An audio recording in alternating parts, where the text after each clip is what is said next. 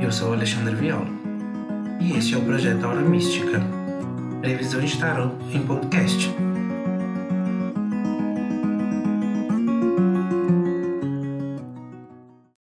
Do dia 1 ao dia 9 de maio para o signo de Virgem. Para você que é do signo de Virgem, a energia principal é o Rei de Ouros, que mostra que você está aberto a tomar decisões e fazer ações que poderão trazer ganhos ou perdas aí durante essa semana. E estará tudo na sua mão, principalmente essas decisões importantes que precisam ser tomadas, é, principalmente é, decisões que podem é, envolver aspectos de coisa material e até mesmo financeiro, mas são decisões que precisam realmente ser tomadas. No amor saiu a carta representante aí de energia, o Pagem de Ouros, que vem anunciar a chegada de algo aí que possa agregar sentimentos e emoções, ou até mesmo anunciar algum presente ou algo novo aí de alguém que você gosta muito, não necessariamente um amor, mas de alguém próximo que você tem muita afinidade. Pode ser que você receba algo aí de inesperado.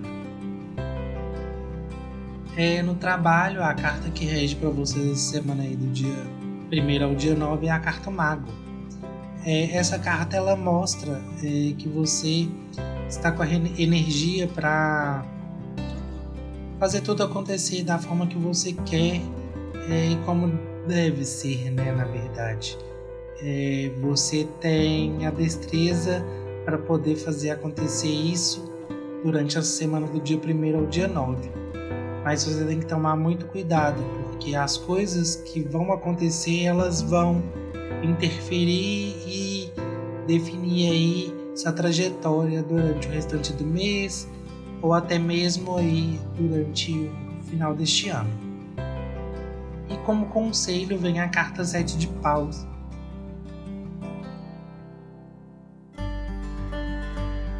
E como conselho vem a carta 7 de paus, que ela é ligada diretamente ao trabalho, ela liga perfeitamente aí ao aspecto de evolução e movimentação necessária para que faça né, da melhor forma que essa situação aí para que você possa para que você possa ter uma semana aí tranquila é, e seguir aí o mês de maio tranquilamente.